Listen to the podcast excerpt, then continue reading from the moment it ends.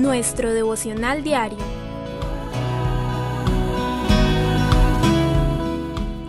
La palabra de hoy, la conducta del creyente.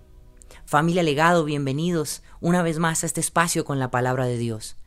Le damos gracias a Jesús por permitirnos compartir su mensaje y ya sea que lo escuches en las mañanas, en las tardes o en las noches, nuestra oración es que Dios pueda facultarte y prepararte a través de este mensaje para todo lo que viene por delante.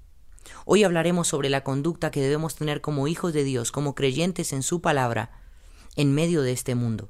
Pablo da instrucciones claras a Tito en Tito capítulo 3, versículo 1 al 8 y dice, Recuérdales a todos que deben mostrarse obedientes y sumisos ante los gobernantes y autoridades. Siempre deben estar dispuestos a hacer lo bueno, a no hablar mal de nadie, sino a buscar la paz y ser respetuosos, demostrando plena humildad en su trato con todo el mundo.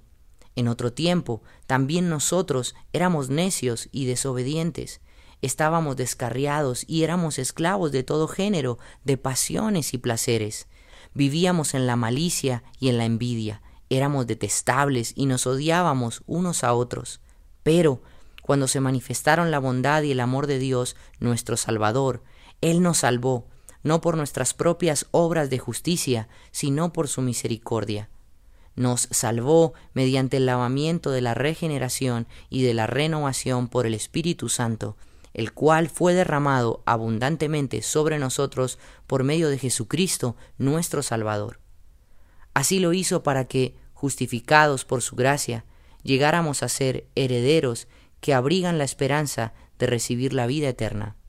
Este mensaje es digno de confianza y quiero que lo recalques, para que los que han creído en Dios se empeñen en hacer buenas obras. Esto es excelente y provechoso para todos. Dios nos llamó a mostrar claramente y reflejar cuál es la conducta de alguien que cree en sus palabras. Nos mostró y nos envió y nos puso en este mundo para mostrar la conducta de un creyente verdadero y genuino del Evangelio.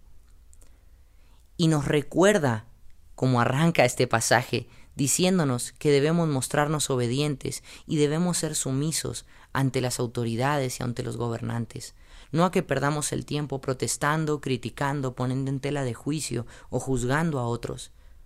Si es evidente que tú eres quien tiene el mensaje, que eres portador de la presencia de Dios, tu misión es ser ejemplo, no protestar, tu misión es ser ejemplo y orar por ellos, no ir en contra, porque el mundo en el que estamos es un mundo cubierto de tinieblas pero Dios no nos puso para cambiar todo eso, sino para hacer luz en medio de ellas. La palabra nos dice que debemos estar dispuestos a hacer lo bueno y a no hablar mal de nadie, y eso incluye esas autoridades, aunque le den la espalda a Dios. Su palabra nos anima más bien a buscar la paz y a ser respetuosos en las conversaciones que tenemos unos con otros, que debemos demostrar plena humildad en el trato con todo el mundo.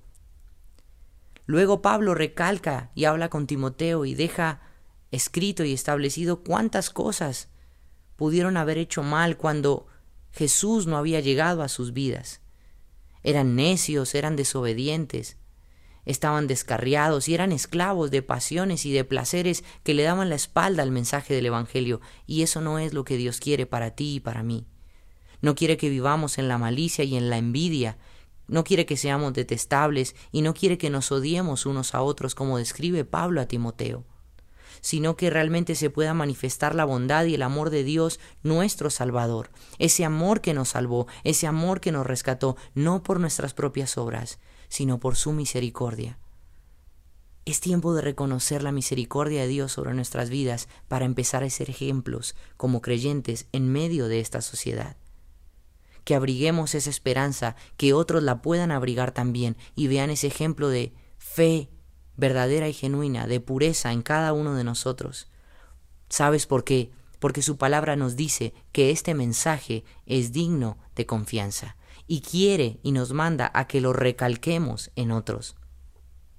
Para que otros crean, para que otros vean estas buenas obras, porque esto dice este pasaje, esto dice la palabra de Dios, ya que este mensaje es excelente Y sabes qué es lo mejor, que este mensaje es provechoso para todos, dice la Escritura.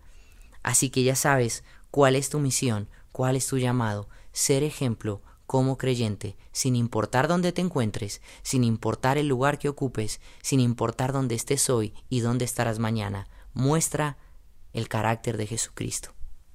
Este fue el mensaje de hoy.